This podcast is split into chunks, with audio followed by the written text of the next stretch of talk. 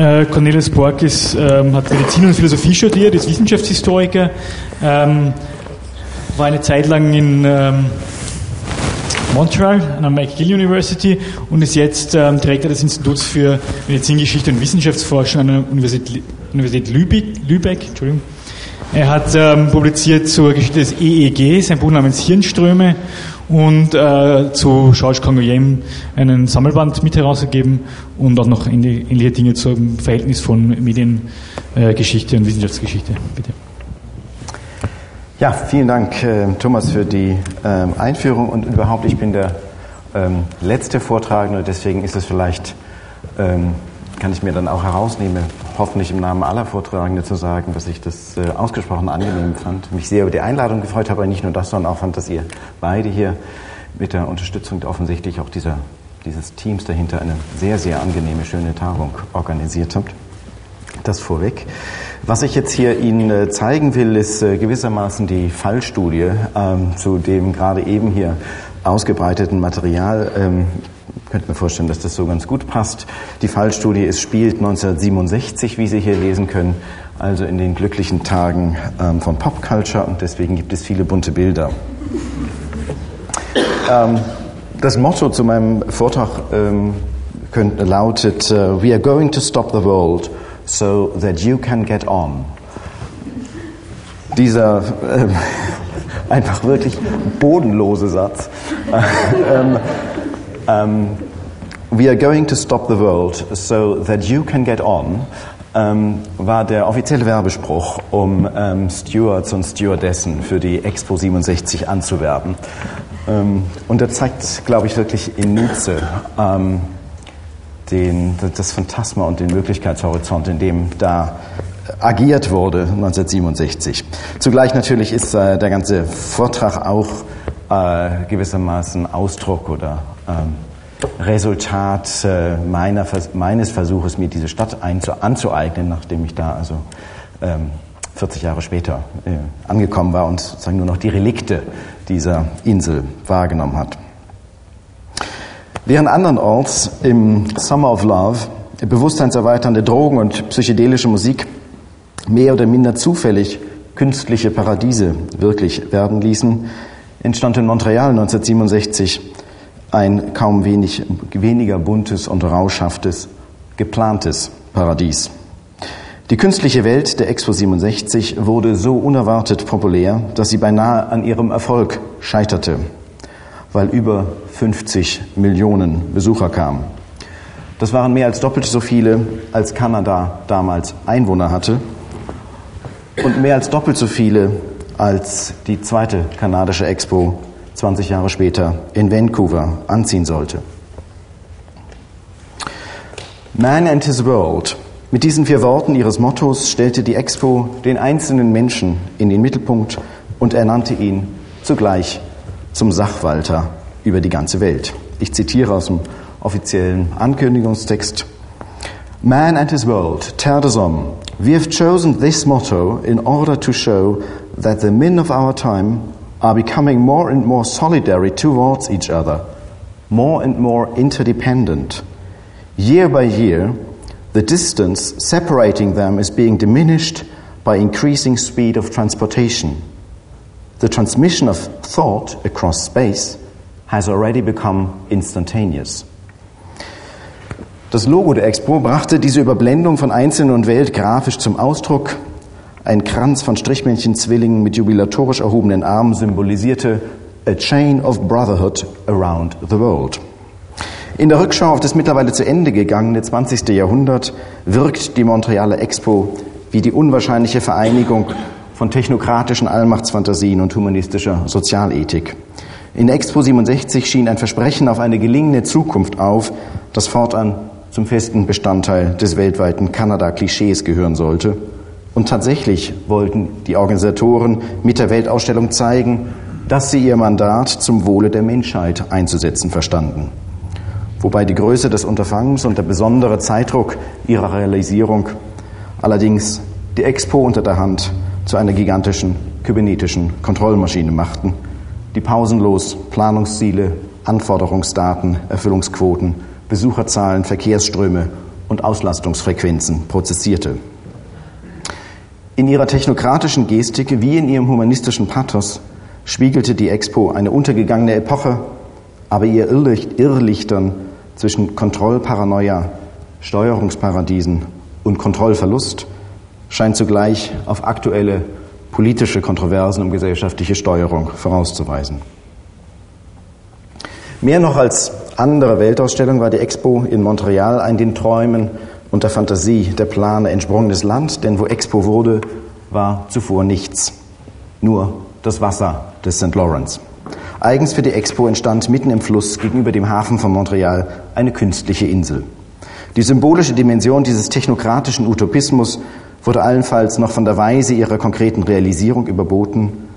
Weil man beim Ausbackern des Flusses auf Fels stieß, musste die zum Aufschütten der Insel benötigte Erde aus dem Bauch der alten Stadt herangeschafft werden, wo gerade beim Bau der U-Bahn und dem Ausheben der Baugruben für die Modernisierung der Innenstadt entsprechende Erdmassen anfielen.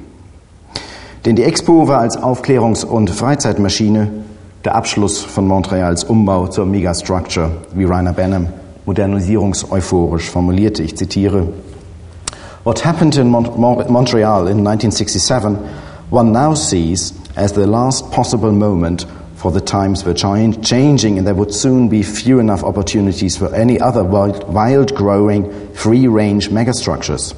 But while they grew, they provided those of us who were lucky to be there with a heady vision. No, the pedestrian experience too of a megastructural future. What had previously been only paper images and verbal speculations could now be discussed in literally concrete terms. Im Gegensatz zum auf Permanenz gestellten Umbau der Stadt in Beton konnte die Expo, wie für Weltausstellungen vorgeschrieben, nur als flüchtiges Traumgebilde realisiert werden. Die internationale Weltausstellungsregularien sehen vor, dass nicht mehr als 10 Prozent der Bauten als permanente Bauten angelegt werden dürfen. Die Leichtbauweise der temporären Pavillons erlaubte dabei eine gewollt spielerische Formenvielfalt, die den neuen Stahlbeton-Bürokomplexen in der Innenstadt notwendigerweise abgingen. Und mit ähm, Richard Buckminster Fullers schillerndem Kugeldom für den Pavillon der USA oder Frei Ottos in Montreal zuerst ausgebauten, äh, ausprobierten Zirkuszelt, das dann in München berühmt werden sollte, für den deutschen Pavillon, bildete die Expo sozusagen die bunte Festival-Version des modernistischen Stadtumbauprogramms. Das planerische Ideal der modernen Stadt als kybernetische Maschine perfekter Mobilität, das im Fall einer schon existierenden Stadt immer Stückwerk bleiben musste, konnte nur als vergängliche Vision vollends Wirklichkeit werden. Als Demonstration perfekt geplanter Waren, Verkehrs, Menschen und Informationsströme im Global Village auf dem Spaceship Earth. Das waren eben genau in der Zeit extrem populäre Bücher eines kanadischen, eines amerikanischen Modedenkers.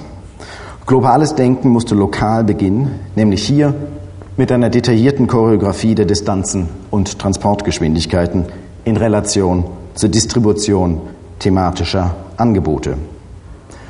Die großen Pavillons der wichtigsten Staaten, von denen man vermutete, dass alle Besucher sie besuchen wollten, wurden absichtlich an die Peripherie des Geländes gerückt um die Besucherströme über das gesamte Gelände zu verteilen und auf dem Wegen dorthin auch zu weniger attraktiven Pavillons zu lenken. Im Gegensatz wurden von der, dazu wurden von der Expo-Leitung die von ihr selbst organisierten thematischen Aufklärungspavillons in Nähe der zentralen Stationen des Expo-Expresses positioniert. Der ausgeklügelten Topografie der Pavillons entsprach eine umfassende kommunikationstechnische Erschließung des gesamten Geländes Eigens zur Expo nahm die kanadische Telefongesellschaft ihr erstes elektronisches Vermittlungssystem in Betrieb. Sämtliche Pavillons wurden zusätzlich über ein System von Fernschreibern miteinander vernetzt und strategisch über das Gelände verteilte Lautsprecher und Mikrofone erlaubten gezielte Rücksprachen zwischen einzelnen Stationen. In der Verschmelzung von Expo-Planung und Verkehrsintegration klingt schon an, wie räumliche Ordnung hier zugleich als temporale Gliederung und inhaltliche Erschließung konzipiert waren. Die Hierarchie der verkehrstechnischen Systeme vom Expo-Express über die Panoramaeisenbahn bis zum schlängelnden Fußpfad entsprach einer bereits bei der Planung exakt taxierten temporalen Eroberung des Ausstellungsgeländes durch die Besucher. Ich zitiere aus einem Planungsmemorandum. The secondary systems give him, the, view, um, the visitor, more intimate views of the exhibits than the primary system of the Expo Express, but not so intimate as obtained on the pedestrian walkways. As well as their function of saving visitors' feet, the secondary systems are amusing and attractive rides. In diese strömungstechnische Optimierung der Ausstellung wurden sogar noch ihre Freiflächen und Zwischenstücke einbezogen, denn die Perfektionierung des Flows beinhaltet nicht zuletzt eine detailgenaue Regulierung der Blickperspektiven. Und übrigens auch noch äh, die äußeren Konturen der Insel sind vorher in äh, kleinen Strömungsmodellen ähm, erprobt worden, weil das ein massiver Eingriff in ähm, die Dynamik des St. Lawrence darstellte. Während einerseits, also in dieser Optimierung der, der Insel, das Niveau zentral gelegener äh, Areale dieser künstlich aufgeschütteten Insel strategisch niedrig gehalten wurde, unterhalb der Wasseroberfläche, um den Besuchern den gleich, einen gleichbleibend monotonen Ausblick auf den Fluss zu ersparen, waren andererseits jedwede Zäune oder Hecken als Grenzmarkierung zwischen den Pavillons verboten, denn sie widersprachen dem Verbrüderungsgestus bei den thematischen Planungen und ebenso der Absicht der Gartendesigner to allow the landscaping to flow throughout. Gerade im Ambiente also, entlang der Zwischenräume, Freiflächen und Verbindungswege, fand die Expo zu der für sie charakteristischen, formalen, gestalterischen Kohärenz als konsequente Durchplanung dieser leeren Räume, von den Ruhezonen, Hinweistafeln und Verbindungswegen bis zum Design der Sitzbänke, Abfalleimer, Telefonmuscheln, Lautsprecheranlagen und Lampenpfosten. Um diese konsequente Planung angesichts des enormen Zeitdrucks dennoch termingerecht umzusetzen, für die Expo stand nicht die üblichen ähm, sieben bis zehn Jahre Vorbereitung, sondern nur fünf Jahre zur Verfügung, weil die Weltausstellung 67 ursprünglich an die Sowjetunion zur Feier von 50 Jahren Revolution vergeben worden waren und nach zwei Jahren ähm, hektischen Versuchens die Sowjetunion sich äh, überfordert fand und den Auftrag zurückgegeben hat. Also erst im zweiten Anlauf Kanada den Zuschlag bekommen hat, 100 Jahre Kanada mit der Weltausstellung feiern zu dürfen. Ähm, stand viel weniger Zeit zur Verfügung, trotzdem noch äh, alles äh, termingerecht fertig zu machen, wurde die gesamte Bauleitung und Realisierung der Expo einem ehemaligen Militärstrategen übertragen, der sie nach der ähm, gerade ähm, bei der Mondlandung erprobten oder beim, beim Mondfahrprogramm äh, erprobten Critical Path Method organisierte. Äh, das erste zivile Projekt mit Critical Path. Für die Expo bedeutete Critical Path, oder zu kurz CP, dass jeder Planungsschritt, also jeder Bauauftrag, jede Lieferung, jede Baumaßnahme in einen Zentralcomputer hinsichtlich Materialbedarf, Arbeitskraft, Zeitaufwand eingegeben werden musste, der, der daraus exakt terminierte Arbeitspläne erstellte, die in wöchentlichen Protokollen nach Soll und Ist überwacht wurden. Colonel Edward Churchill erlitt während der Bauphase zwar einen Herzinfarkt, aber noch vom Krankenhaus aus dirigierte er die Abwicklung der Baumaßnahmen. Ich zitiere aus seinem Bericht, CP was genuine management by exception. Not only was the design included, but also the meetings, reports, and visits. As each item was completed, it was removed in the next updating of the CP, so that theoretically, on the last day, CP reverted to its initial blank state. Diese Tabula Rasa wurde zwar mit der pünktlichen Eröffnung der Expo am 28. April 1967 erreicht, aber auch ihr Betrieb erforderte permanente Steuerung und Überwachung. Ein bisschen weiter unten im selben Bericht. The same sense of control which was so successful in producing Expo on time has been translated into a form of benevolent despotism for the running of Expo. A situations room is equipped with screens listing all the daily activities of Expo. TV monitors are linked to 16 cameras fixed at key positions on the site to four mobile camera teams that can be directed, can, can be directed to any trouble spot. Gemäß dem aufklärerischen Anspruch der Expo war es dabei nur konsequent, wenn auch die Überwachung der Expo selbst zum Gegenstand einer Ausstellung gemacht wurde.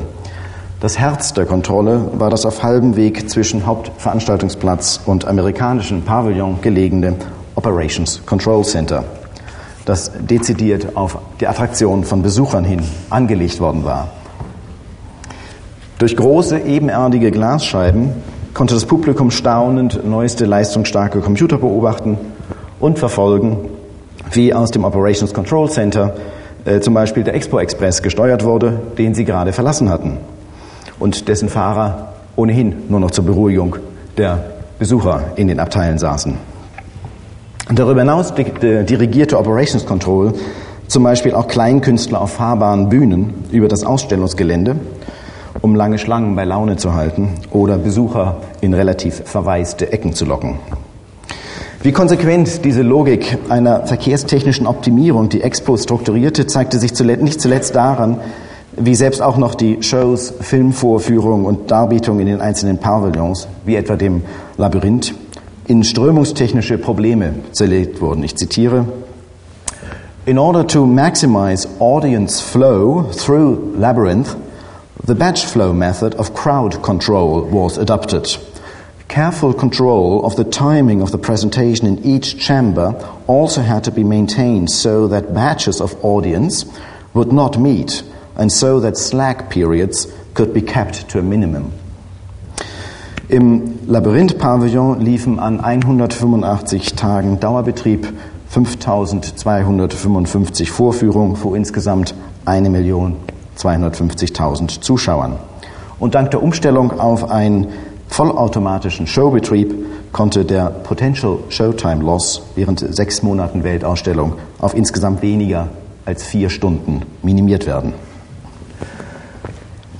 Von den geregelten Sichtachsen über die schnelle Taktfolge des Expo Expresses und das gemächliche Schaukeln der Parkeisenbahn bis zur Batch Flow Method of Crowd Control wirkte die Perfektion der, der Expo offenbar regelrecht berauschend.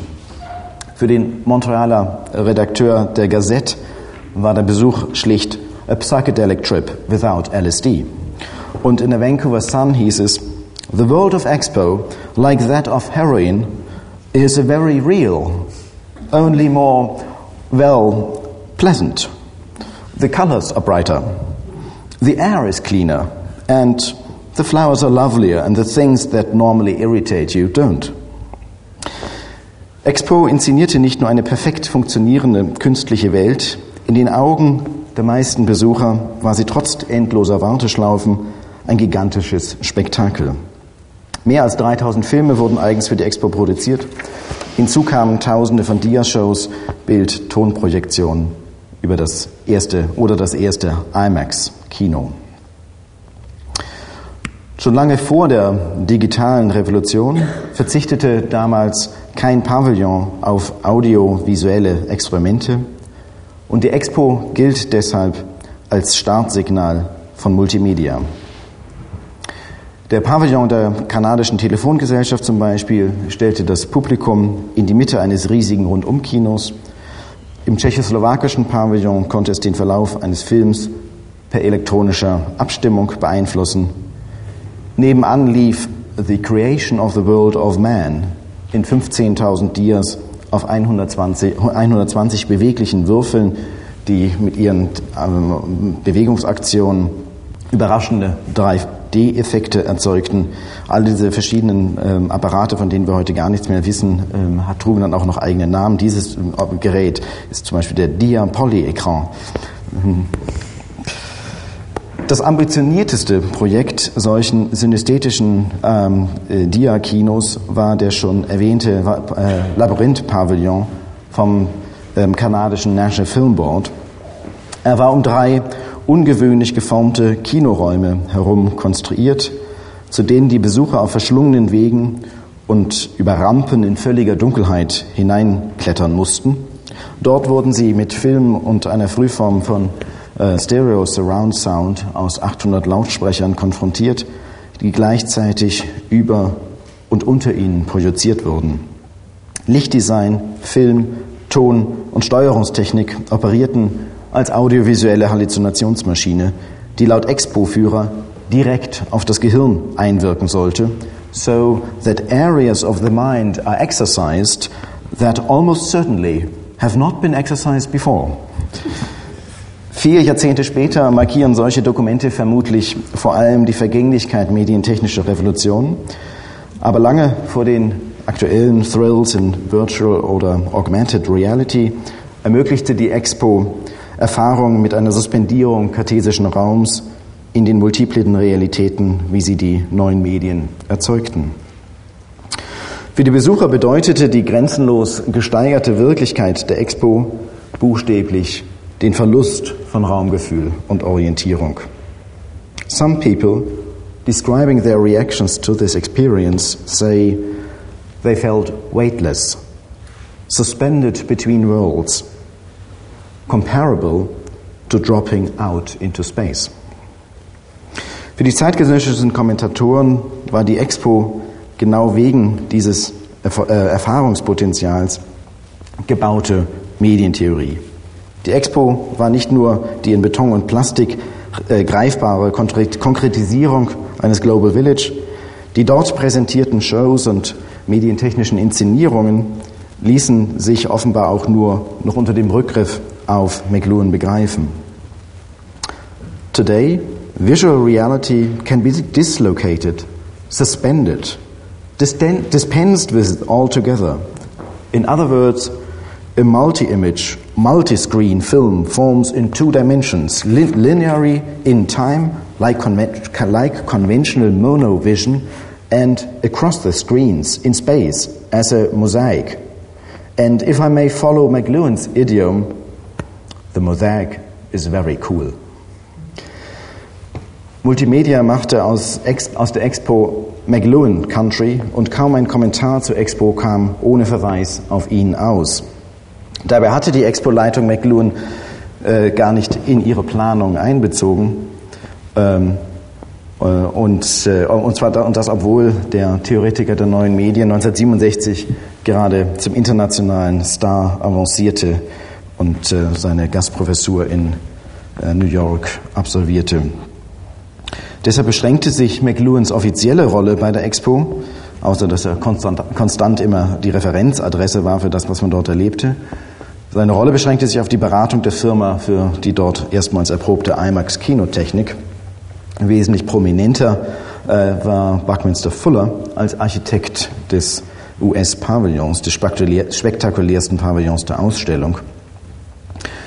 Wäre es nach Fuller gegangen, hätte er seinen Kugeldom nicht nur mit ähm, Polyethylen-Außenhaut und vollständig vollautomatisch selbstregulierten Sonnenblenden als Modell zukunftsweisender Klinik, Klimatechnik und Energiekontrolle gebaut, sondern gleich auch noch im Innern sein Weltspiel realisiert.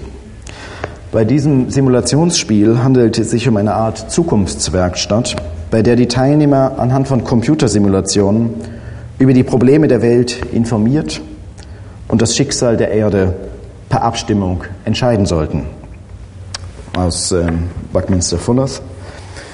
The players, as individuals or teams, would each develop their own theory of how to make the total world work successfully for all humanity. Each individual or team would play a theory through to the end of a pre-declared program. Der Titel von Fullers Buch ist übrigens auch Critical Path. Ähm, und äh, die ganze äh, Problematik kommt in diesem wunderschönen äh, Spannung raus, dass auf der einen Seite die Spieler frei entscheiden und demokratisch abstimmen und am Ende natürlich das Ganze nur der vorher programmierten Logik des Spiels folgt. Für Fuller, und zwar, das kommt dann jetzt auch noch gleich, und zwar aus guten Gründen, aus in der Sache liegenden Gründen. Für Fuller kam die Effizienzsteigerung der Informationsverarbeitung per Computertechnik äh, oberflächlich einer Demokratiebeschleunigung gleich. Und das sollte das Weltspiel den Besuchern buchstäblich vor Augen führen. Aber auf irritierende Weise imitierte Fullers World Game dabei jene Strategiespiele der Militärführer, deren Logik im Kalten Krieg so fatal auf die Vernichtung der Welt zusteuerte. Und vielleicht war es deshalb nur konsequent, wenn auch in Fullers Spiel Operations Control letztlich alle Entscheidungen durch Automation überflüssig machen sollte. Weil ein neues Eden eben nicht per Demokratie, sondern nur per Computersteuerung erreichbar war. Denn simply computers do not deal in opinion judgments. Noch eine Passage aus Critical Path. Only the computer can cope with the astronomical complexity of integrating the unpredicted potentials of the millions of invisible technology gains and physical cap- capabilities already accomplished.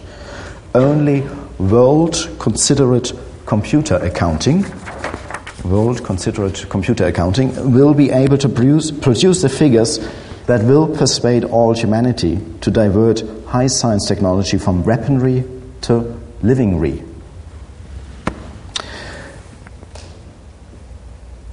Vielleicht war es diese unheimliche Verwandtschaft von Fullers Projekt zum Kalten Krieg, mit dem Kalten Krieg, welche das amerikanische Außenministerium kurzfristig bewog, Fullers anspruchsvolle Ausgestaltung des Expo, äh, äh, Ausgestaltung des Pavillons und mit einer Themenausstellung äh, zum Motto der ganzen Ausstellung lieber abzusagen und stattdessen lieber eine bunte Mischung leicht konsumierbarer amerikanischer Selbstdarstellung in den Kugeldom hineinzustellen. Raumfahrtandenken, Kennedy-Fotos, Poster von Andy Warhol und Marilyn Monroe. Ich komme zum Schluss. Die Expo sollte ein zwar vergängliches, aber gleichwohl perfekt geplantes Paradies gelingender Weltsteuerung sein. Und ähm, dabei bin ich jetzt noch gar nicht hier in der Präsentation heute auf die ähm, Themenpavillons eingegangen, die diese Grundgedanken, ähm, Man and His World, die Verantwortung der Menschheit für die eigene Zukunft, aber eben auch die Zukunft der Erde und damit des ganzen Universums, die diesen Grundgedanken in alle Richtungen der damals diskutierten Weltprobleme ausbuchstabierten, von der Überbevölkerung über Naturzerstörung bis zur sozialen Verwahrlosung in den Städten. Und die dabei gleich auch noch das passende Stichwort dafür erfanden, für die Debatten, die nötig sind, um die Menschheit zu diesem neuen Bewusstsein zu heben, Transhumanism. Keine Erfindung der Postmoderne, 1966 in den Vorbereitungsdiskussionen der Expo ähm, äh, diskutiert. Und zugleich wurden diese gigantische Kollektivierung im Namen der guten Sache und aus Verantwortung für das Schicksal der Welt gerade nicht als Zwang, sondern als Rausch wahrgenommen. Hier bringt vielleicht ein letzter Blick ins Kontrollzentrum Aufschluss.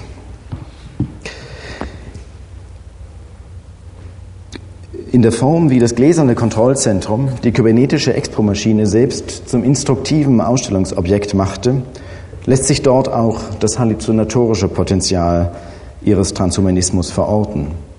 In den Zielvorgaben für die Kontrollprozesse wurde Steuerung zunehmend vom Weltbezug abgekoppelt und zum reinen Rückkopplungseffekt zwischen Menschen, Medien und Maschinen. Und in der Rückkopplungsschleife ihrer überwältigendes, ihres überwältigenden Erfolges realisierte sich oft unverhofft ganz etwas anderes.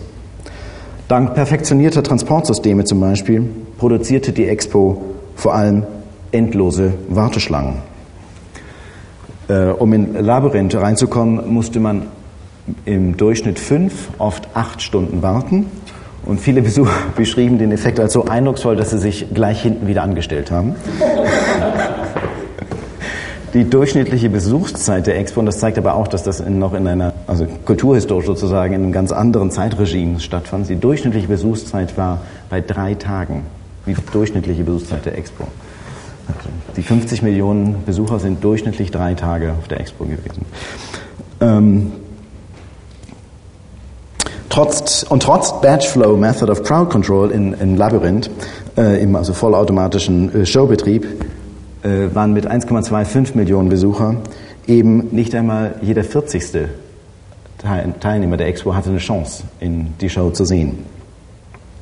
Das Reservierungssystem, wofür eigens ein äh, Hochleistungscomputer ähm, äh, gebaut und, und äh, besorgt worden war, äh, konnte zwar Übernachtungen im Millisekundentakt buchen und äh, Tickets für die Showveranstaltung, Reservierungsbestätigung und Buchungsbestätigung Hotels ähm, versanken allerdings in den Unzulänglichkeiten der Montrealer Post konnten nicht genutzt werden.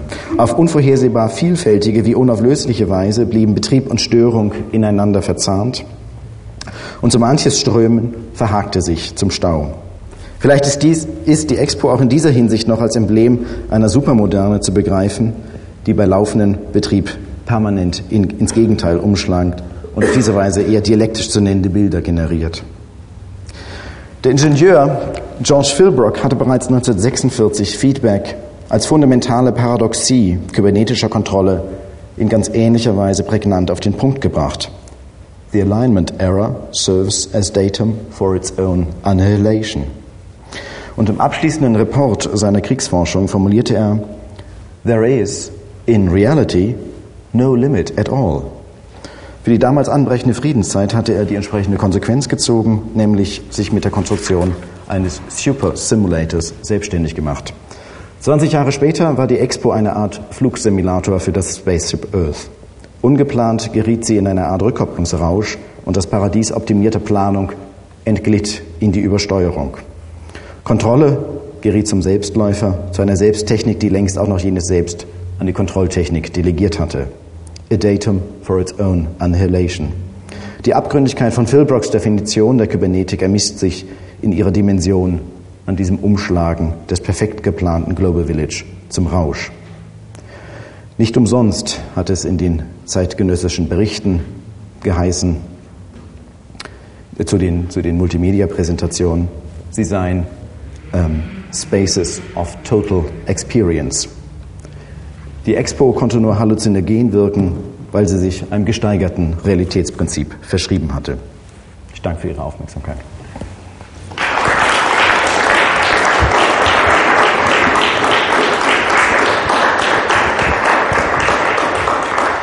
Ja, vielen Dank, äh, Cornelius Borg. Gibt es dazu schon mal Fragen oder Bemerkungen? Anregungen, ja? Ja, ich fand es ähm, einen lustigen Effekt ähm, zwischen dem Titel Man and His World und die äh, Bilder mit den hübschen Damen hier. Also Women and Her, her World, uh, Their World, ähm, war das auch ein Thema in, in den Pavillons, weil die sind ja eigentlich meistens Dekoobjekte oder sie kommunizieren an Telefonen, was natürlich auch wieder sehr, sehr sprechend ist. Und, und die zweite Frage wäre, ob ähm, also wenn man das jetzt situiert und das, was wir vorhin auch gehört haben, die ganze ähm, Counterculture-Bewegung, gab es da auch Proteste dagegen? Ich meine Störung von außen, also gegen dieses ganze ähm, Expo-Spektakel. Ähm, zum, zum ersten Teil deiner Frage ganz klar, dies ist, eine, ähm, ist noch eine ganz klar gegenderte Welt, ähm, in der eben die Expo-Macher äh, im Motto genauso wie in all ihren Kommuniqués ganz selbstverständlich von Man und The Man und sprechen und äh, in diesem Sinne am Hand des äh, äh, männlichen Prototypen äh, meinen, für die ganze Menschheit zu sprechen. Ähm, und das findet man in, in, in, in, äh, sozusagen, wo immer man hinguckt, also sind eben Stewardessen äh, und im Organisationsteam sind keine Frauen ähm, und äh, es sind nur Männer, die im Kontrollzentrum arbeiten ähm, äh, und nur Telefonistinnen ähm, und also das, das geht äh, durch die ganze Expo durch und zwar und ist damit genau eben auch nochmal Ausdruck äh, für das, was ja auch in, in, in Benhams ähm, Bemerkung, dass die Expo so merkwürdig zu spät kommt und gerade da nochmal im Übergang etwas realisieren kann, was eigentlich schon vorbei ist. Also zeigt, wie bis, bis zu diesem Datum, bis 1967 in Montreal, in Kanada, äh, die Welt noch im traditionellen Sinne, ähm, im, im traditionellen Koordinatensystem auch perfekt organisiert ist und auch von Männern verantwortungsvoll in die Hand genommen wird. Ähm, das Zweite ist, dass das natürlich ähm, trotzdem ähm, äh, in der Wirklichkeit stattgefunden hat. Und äh, 1967 ist eben nicht nur die Geburt der, der ähm, Counterculture, ähm, die dann auch Sit-ins machen auf der Expo, sondern es ist vor allen Dingen auch äh, der Beginn der, der ähm, Silent Revolution in Quebec. Ähm, ähm, de Gaulle äh, kommt zum Staatsbesuch ähm, zur Expo und kommt als erstes nach Quebec City, der Hauptstadt ähm, des frankophonen Provinz, und äh, fährt in einer Art Siegeszug ähm, von dort nach Montreal, weil er in Quebec vom Rathaus gesagt hat, Vivre le Québec libre. Ähm, ähm, und also diese, die, die Expo markiert eben auch ähm, also auf eine Einweise ist es, die, ist es der, der Abschluss dieses, der, der, der, der vermieften, verquasten, äh, unselbstständigen Existenz von Kanada als, als äh, Teil des Commonwealth und äh, ist es die, die, zu 1967 nicht zur Expo, sondern zum Staatsgeburtstag äh, gibt sich Kanada die neue Flagge mit, der, mit, der, mit dem roten Ahorn. Bis dahin hatte Kanada keine eigene Flagge, sondern nur so eine Commonwealth-Flagge. Ähm, und äh, das Land erfindet sich neu ähm, als Multikulti, ähm, offen und so weiter. Und aber ist es eben, und, und äh, wir sehen sozusagen, die, wie sich das hier noch ähm, modernisierungs-, verantwortungstheoretisch verzahnt mit, den, mit diesem, in diesem Expo-Projekt. Und auf der anderen Seite ist es, ist es natürlich ähm, genau diese, diese Art von Übersichtlichkeit, die die Expo möglich gemacht hat, in der auch noch die Verwaltungswege alle klar vorstrukturiert sind, die schon ein Jahr später überhaupt nicht mehr existieren. Vielleicht auch noch eine kurze Frage äh, zu diesem, also du hast sehr viel über die diese Metaphorik des Fließens und des Flusses äh, gesprochen, der Stockungen und der Staus. Und ähm, ich bin interessiert, erstens, ob das sozusagen aus einem tatsächlich aus einem Background der Hydrodynamik kommt, also als insofern als die Hydrodynamik ja sozusagen schon eine klassische Simulationswissenschaft ist, dass es mit komplexen Phänomenen zu tun hat und vor allem mit dem Phänomen der Reibung. Also so Flüssigkeiten produzieren Turbulenzen, weil sie Reibung beinhalten und die sind analytisch offensichtlich nicht lösbar durch diese Gleichungen und deshalb müssen die sozusagen in Modellen oder sowas durchgeführt werden. Und jetzt scheint so, dass die, die Kybernetik zwar sozusagen eine große Vorliebe, eine große Sorge um Störungen hat, aber sozusagen ist der Brief, wäre der Begriff Reibung dann nochmal was anderes. Also sozusagen dieses, dieses, dieses, die Störung ist immer das, was man irgendwie offensichtlich hegt äh, und auch in gewisser Weise pflegt, aber die Reibung äh, sozusagen produziert dann doch noch, dass da gar nichts mehr läuft oder nur noch sozusagen Dinge ähm, äh, stocken aus dem Ruder laufen, sonst irgendwie. Genau, also das glaube ich, ist, könnte man sehr schön sagen, ist das Phantasma der Kybernetik. Nicht? Also dem, im Denken der Störung äh, die Welt problemlos zu machen oder die Probleme bewältigbar zu machen und, äh, und es geht halt davon aus, dass die, äh, das, was man als Störung gefasst hat, zugleich auch damit der Kontrolle unterworfen ist und ignoriert äh, die zahllosen Reibungsphänomene, die eben nicht äh, als Störung in, die Kybernete, in der kybernetischen Formulierung mit aufgenommen worden sind. Und das kann man, glaube ich, an dieser, dieser Expo wunderbar zeigen.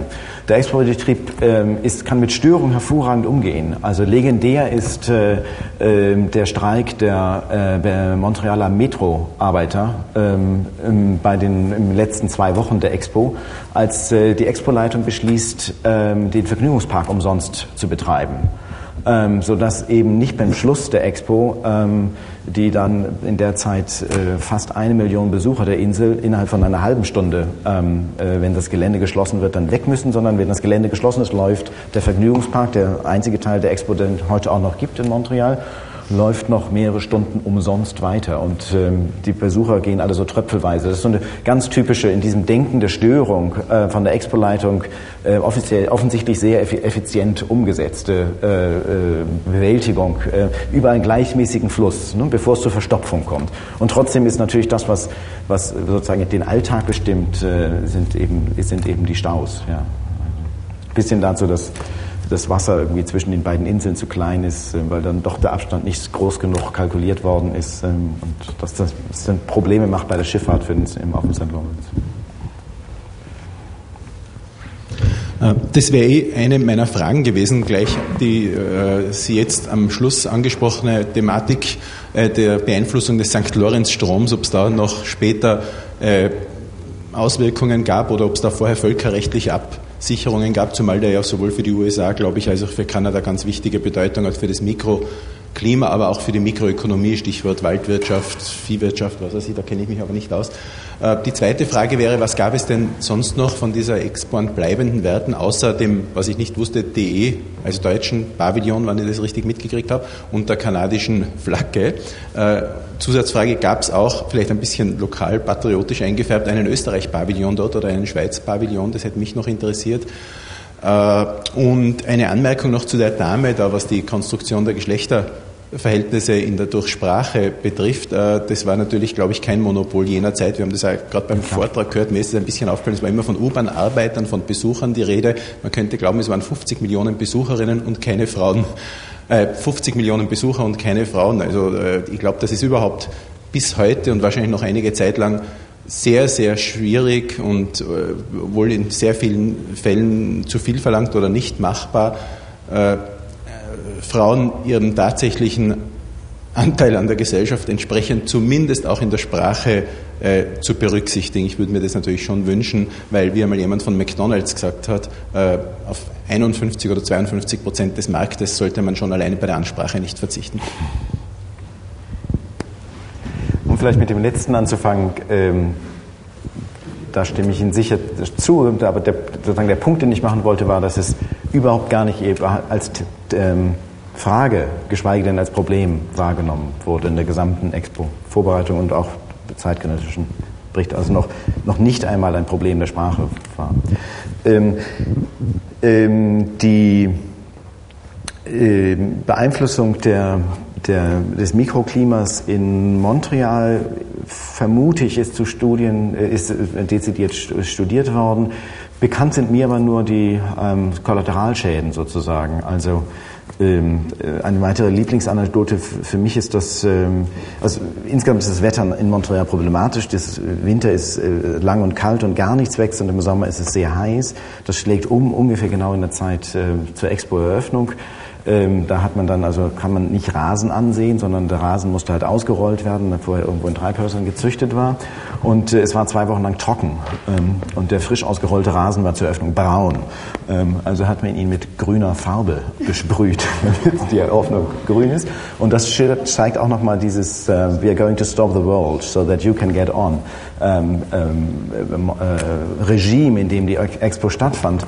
Ähm, als es dann wärmer und feuchter wurde, gab es unendlich viele Moskitos ähm, und äh, die ganze Insel ist ähm, mit DDT verseucht. Ähm, und das ist noch heute im Wasser ein Problem. Also allmählich ist das rausgewaschen. Aber darüber also kenne ich ähm, eben im dezidierte Studien. Was den, was den Schifffahrtsverkehr angeht, ist das die Zeit, in der ähm, der St. Lawrence Seaway ähm, auch geplant und geöffnet wird.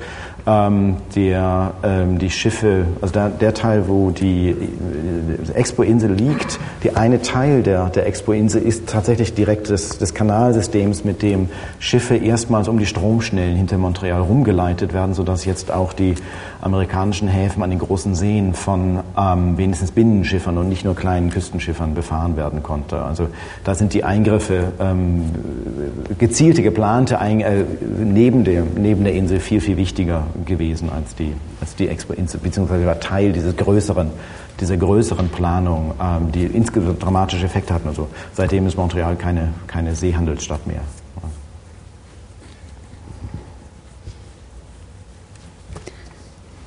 Ich habe so eine Nachfrage vielleicht an beide von euch, ähm, weil also was mir äh, die Szene, die mir besonders gut gefiel, äh, war der Planer, dieser wie ist er, äh, Churchill, der dann vom Krankenhaus aus die, die Steuerung übernahm.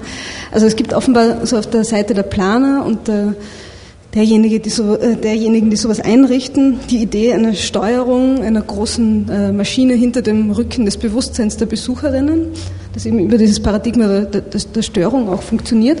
Und auf der anderen Seite ja ganz ähm, offen, offenbar auch so eine ganz große Lust an der Immersion in genau solche Environments. Und mich würde noch interessieren, wie man das äh, vielleicht noch enger aufeinander beziehen kann so wie du das beschrieben hast, war das ja auch der Tenor in der Medienberichterstattung, dass genau dieses also, äh, sozusagen von Seiten der Konsumenten eben auch wieder dieses Abgeben von Selbststeuerungselementen an mediale um Umwelten ganz, ganz besonders befreiend, äh, rauschhaft wahrgenommen wird. Das finde ich eine, einen interessanten Zusammenhang, der in beiden äh, Vorträgen eine Rolle gespielt hat.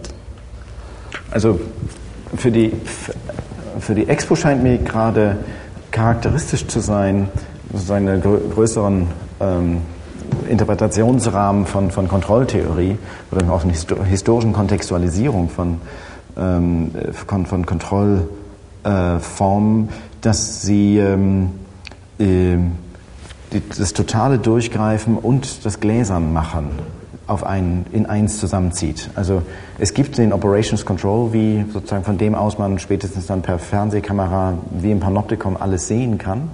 Aber diese Form von Kontrolle wird ist selbst transparent für die Besucher. Also es gibt genau diese, diese sozusagen gesteigerte Stufe der Verinnerlichung der, der Kontrolle. Also das ist gerade das Aufklärungsprogramm für die Teilnehmer. Und das ist, wird nun wiederum in den Themenpavillons durch, äh, durch äh, buchstabiert.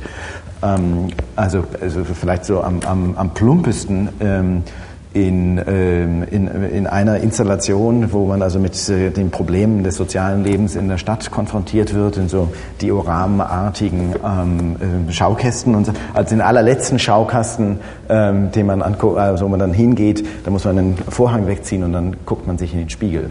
Und, und, und ähm, ähm, ähm, äh, äh, Closed Circuit äh, Television ähm, führt dazu, dass wenn man ähm, ähm, Man in the Community Pavillon, glaube ich, wenn man den verlassen hatte, ähm, dann sah man sich bei der letzten Treppe äh, selbst auf dem Bildschirm.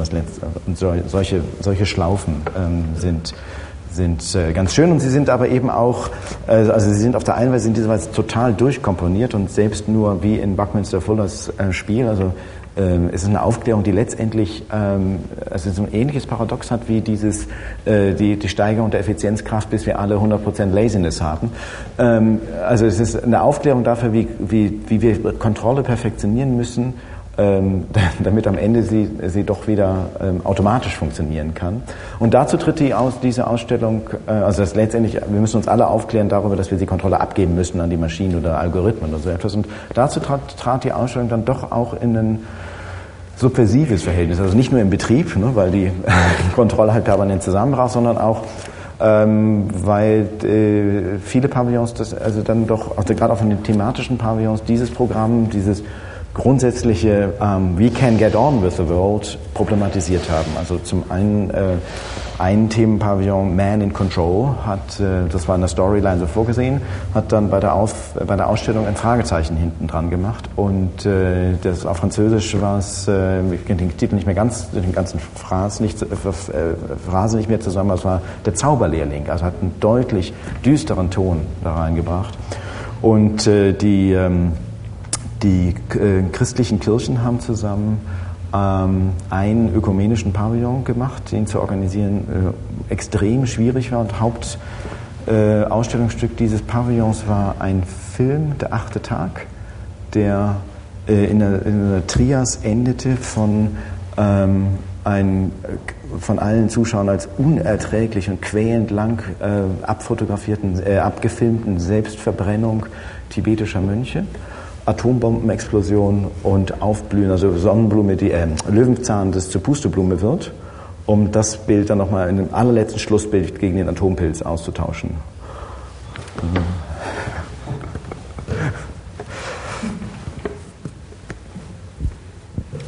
Die Frage ging auch an dich mit den. Was soll sein?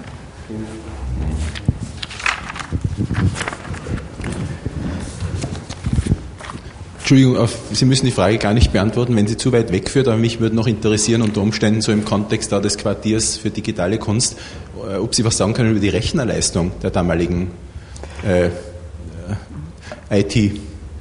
Ähm, das, das Einzige, was ich weiß, ist, ähm, der, der eine Rechner war, also sozusagen der Hauptrechner, der auch in diesem Stadtmagazin erwähnt wurde, war ein IBM 360, jetzt müssen mir die Computerhistoriker weiterhelfen. Ob, ähm, also das muss damals, das galt, wurde wenigstens in diesem Magazin als neuestes IBM äh, Großrechenanlage ähm, dargestellt. Das eine, das andere ist, dass äh, das, das Telefonsystem, was da auf der Expo auf, ähm, äh, ähm, installiert wurde, dann tatsächlich das Montrealer ähm, Telefon Exchange wurde. Also da wird es auch irgendwie eine äh, Hochrechnung, Hochrechenanlage gegeben haben. Ähm, ansonsten ähm, muss man sich das als, äh, es ist gerade, scheint mir gerade typisch für die Expo, dass sie, ähm, dass es gerade vor der digitalen Revolution ist. Also der Diapoly-Ekran mit seinen, seinen 15.000 Dias sind gigantische Kabelmassen äh, und eben äh, entsprechend äh, 1000 Lichtprojektoren, die mit, also mit einem irgendwie, äh, wahrscheinlich mit Drehrädern, aber noch mechanisch, elektromechanisch geschaltet werden. Also und auch der, also auch das Abstimmen des Films, das ist alles äh, fest implementiert an ganz bestimmten äh, Stellen des Films, kann dann eben umgeschaltet werden auf eine andere Filmrolle, in der Film dann anders weitergeht. Also das ist hübsch, dass also hier Multimedia in präelektronischen Medien äh, simuliert wird auf der Expo 67. Ich, also was ich noch nicht beantwortet hatte, ich meine, dass es sowohl einen österreichischen als einen Schweizer Pavillon gab. Einen Schweizer gab es auf jeden Fall. Ähm, ich habe noch ganz kurz zwei Fragen. Die eine geht in die ähnliche Richtung und zwar, ähm, ich habe in Erinnerung bei den Weltausstellungen, dass immer auch künstliche Intelligenz und Robotik eine gewisse Tradition hat. Also dass man irgendwie von schon auf den frühen Weltausstellungen von Robotern begrüßt wurde oder dass halt auch immer das so eine Rolle gespielt hat. Und 67 ist natürlich auch gerade eine Phase, wo die Artificial Intelligence irgendwie eine relativ groß ist. Ob das irgendeine Rolle gespielt hat?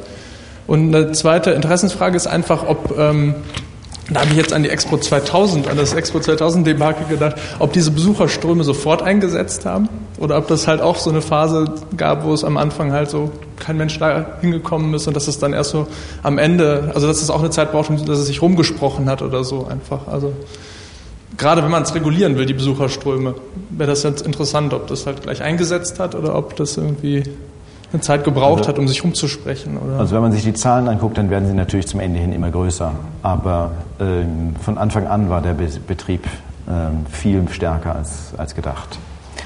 Ähm, Robotik und Artificial Intelligence, also Artificial Intelligence ist, glaube ich, in der, wenigstens in dem im, im intellektuellen ähm, Horizont der Expo-Planer ist es, ist es diese äh, informationstechnische Erschließung des, der, der Anlage. Das ist noch wirklich ganz strikt gedacht nach dem, nach dem Modell zentralisierter Intelligenz als, als Großrechenanlage. Also das wird immer gefeiert und, und offensiv dargestellt. Also es gibt da noch keine, soweit ich weiß, wirklich keine ähm, Gimmicks in, in Form von äh, Androiden oder so etwas oder was es aber es gibt, ist schon sozusagen die, die Cyborg-Diskussion. Ne? Also Spare Parts Min ist dann eine Ausstellung gewesen. Und natürlich die ähm, Raumfahrt ist natürlich ein Riesenthema. Also wie schon auf vielen Weltausstellungen sind der sowjetische und das US-Pavillon nebeneinander und beide ähm, machen auf Weltfahrt, äh, Weltraumfahrt, äh, die einen zusätzlich mit Monroe und Warhol und die anderen ähm, mit dem Original aus dem Rückraum, äh, also vom, vom Wiedereintritt in die Erde verglühter Kapsel. Also. Ich habe eine Frage, die sich ein bisschen auf die Gesamtheit der verschiedenen Expos bezieht und wo ich aber viel zu wenig weiß und vielleicht du dazu was sagen kannst. Und zwar betrifft es, was auch schon eben anklang, ähm, ja, ich sag mal, den konservativen Pragmatismus der utopischen Ikonografien. Also sprich, ähm, mir kommt zuvor, was ich davon weiß von den Expos, es gibt immer wieder Kugeldome und immer wieder neuen Kugeldomen. Der eine macht Oktophonie, der andere macht dies, der andere macht das, immer wieder mit neuen Konstruktionsformen. Oder die, die Städte weiterverwenden, glaube ich, auch sogar eine Art Transrapid-Monorail-Geschichte, die immer als Ausstellungsding äh, herumfährt. Und, so, und da würde mich interessieren, wie viele dieser, oder ob es darüber Informationen gibt, was sind so typische, eigentlich das typische Arsenal der der Expo-Genres, die eigentlich immer wieder auftauchen, immer natürlich ganz neu und ganz neuartig und immer das Neueste vom Neuesten sind, aber eigentlich nur eine neue Interpretation des gleichen Motivs darstellen sagen, was also, gibt? Ich bin kein Experte für Weltausstellung, ich kann das sozusagen nur kursorisch ähm, beantworten. Ähm, das ist sicher eine richtige Beobachtung. Ähm, ähm, wobei eben aber äh, anders als bei Architekturausstellungen zum Beispiel, also es geht eben nicht, man kann das nur ganz bedingt zur Stadtentwicklung verwenden. Also man kann jetzt, die Insel steht natürlich noch da und das ist aber jetzt eher ein Parkgelände, äh, bis auf den Teil, der jetzt Formel 1 Rennstrecke ist. Ähm, aber, aber dieses, dieses, dieses Ensemble von, von verkehrstechnischer Vorzeigedemonstration, das gehört sicher, ähm, sobald es dieses, also ich habe also bekanntlich diese sozusagen Rollbänder, ähm, also das, hier ist es dann eben Mini-Rail und ähm, dies, die, der Expo Express äh, fährt in, im Außenbezirk von Toronto noch die letzten paar Wagen und ähm, das kehrt sicher äh, an vielen Orten ähm, wieder und, und sicher auch, dass das eben Orte sind, in denen ähm, audiovisuelle Medien ähm, neu erfunden werden.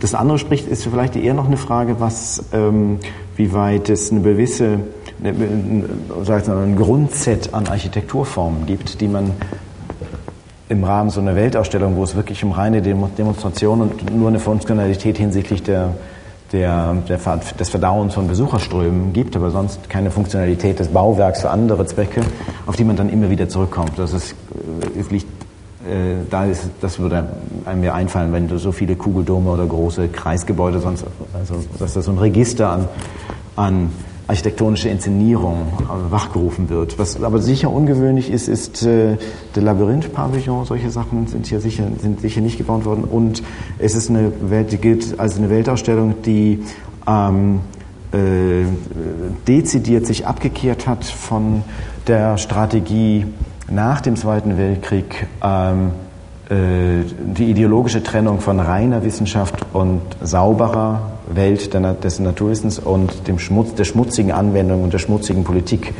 Äh, die, also für diese ideologische Trennung sind maßgeblich Weltausstellungen verantwortlich, vor allen Dingen die, die in, in Brüssel die, ähm, mit, der Feier, mit der Feier der friedlichen Atomkraft im Atomium gegen äh, die Atombombenversuche. Ähm, die wird ähm, äh, richtig durchgestrichen, ebenso wie die rein kommerzielle Orientierung. Also Planer setzen alles äh, viel in Bewegung, um ähm, mit so einer Figur nur mit Wissenschaft und Technik können wir die Welt retten, aber es sind eben auch Wissenschaft und Technik, die überhaupt erst die Probleme herbeigeschaffen haben, die wir jetzt bewältigen müssen. Äh, und das ist viel wichtiger als, äh, also wir dürfen, das muss so im Zentrum stehen, dass alle, alle Ökonomie ähm, dem untergeordnet ist. Also zum Beispiel ist eine Expo, die von Anfang an nicht auf den Gewinn geplant ist.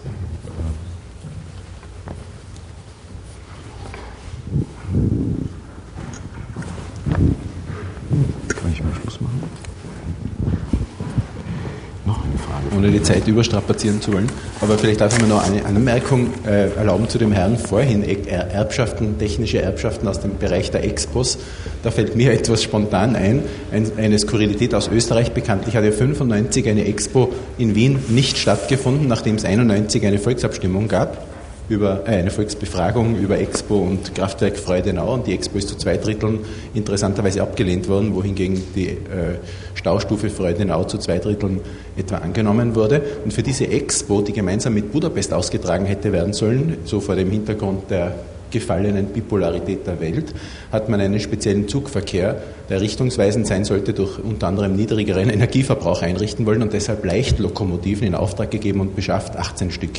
Diese Leichtlokomotiven fahren heute noch, aber weil man ansonsten außerhalb der Expo offenbar nicht Energie und sonstige Ressourcen sparen wollte, hat man sie umgebaut zu Schwerlokomotiven durch Betonballast und die fahren heute oder seither, seit 95, mit den schwersten Zügen, die die ÖBB äh, zu befördern haben in ihrem Netz, nämlich mit den Kohlezügen aus Polen äh, durch die Gegend. Also man kann die nach wie vor, also Eisenbahnfreaks wissen, dass die Reihe 10, 14 äh, im österreichischen Eisenbahnnetz bewundern. Das sind die Expo-Loks und sind abseits von Monorail und Allwegbahn und solcher Dinge bei uns ein Erbe aus der Expo-Zeit. ja, das ist. Gut, wenn es keine weiteren Fragen mehr gibt, würde ich sagen, äh, wir äh, bedanken uns nochmal recht herzlich bei Cornelius Borg.